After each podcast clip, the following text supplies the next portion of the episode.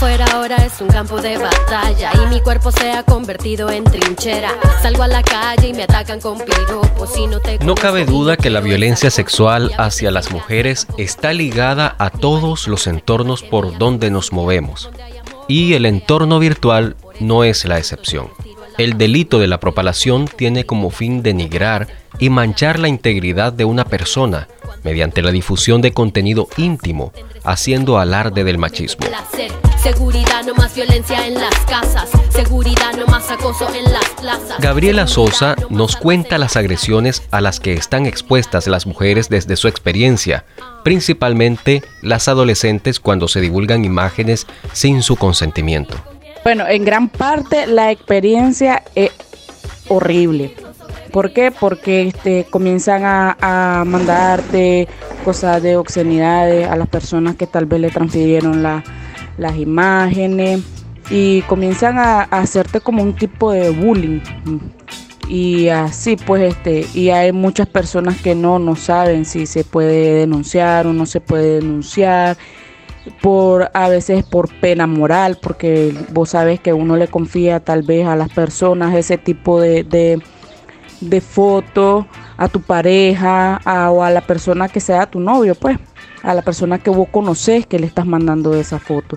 Y que después vos salgas involucrada y hay personas que por medio de tu WhatsApp te estén diciendo son una cerda, son una chancha, son una HP, son una zorra. Entonces, sí trae conflicto interno y externo. Este, te entras en, en estado de depresión a veces muchas formas.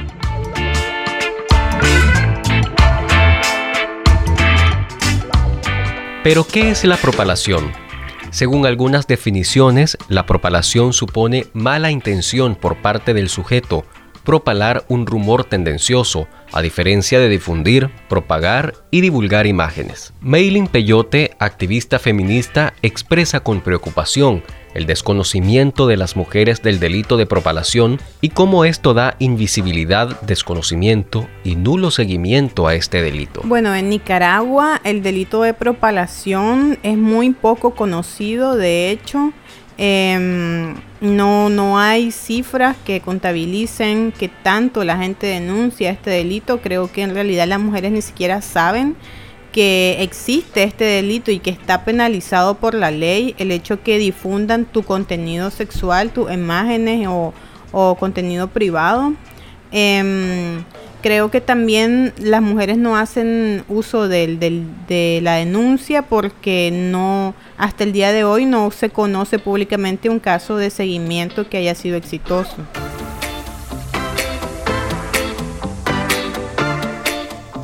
Nuestra legislación va más allá al asimilar de esta manera el concepto sobre la comisión de este delito. Según el Código Penal de Nicaragua, artículo 195, propalación, quien hallándose legítimamente en posesión de una comunicación, de documentos o grabaciones de carácter privado, los haga públicos sin la debida autorización, aunque le hayan sido dirigidos, será penado de 60 a 180 días multa. Sin embargo, el segundo párrafo dice, si las grabaciones, imágenes, comunicaciones o documentos hechos públicos son de contenido sexual o erótico, aunque hayan sido obtenidos con el consentimiento, la pena será de 2 a 4 años de prisión. Cuando se trate de documentos divulgados por Internet, el juez competente a petición del Ministerio Público o quien esté ejerciendo la acción penal ordenará el retiro inmediato de los documentos divulgados. Creo que en el proceso de recuperar la dignidad, las organizaciones hacen un, papel clave que es el apoyo de la denuncia digital por medio de redes sociales. Bien se sabe que quizás esta persona que comete el delito no va a recibir los dos o cuatro años que es la pena por el delito de propalación, según el artículo 195 de la ley pero al menos que pase la vergüenza pública, digamos. Si, si este hombre, por ejemplo, fue capaz de, de transgredir la dignidad de, de, esta mujer exponiéndola ante el público, pues que la gente sepa quién es este, que el agresor, no, sea, que el agresor se conozca. Creo que eso eh, te, te, ayuda y te apoya porque al final no sos la culpable. Creo que las organizaciones siempre recalcamos en esa parte de que la mujer no es culpable de la violencia que se ejerce en contra de ella. Cada persona tiene la libertad de vivir su sexualidad libremente y no es un delito. Sin embargo, sí lo es compartir videos o imágenes hechas en confianza y terceros que promuevan a generar esta modalidad de violencia digital.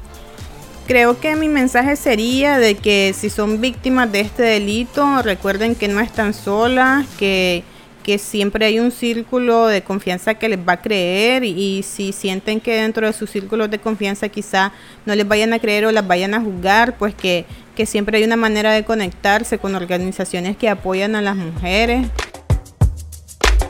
Ni encerrada ni con miedo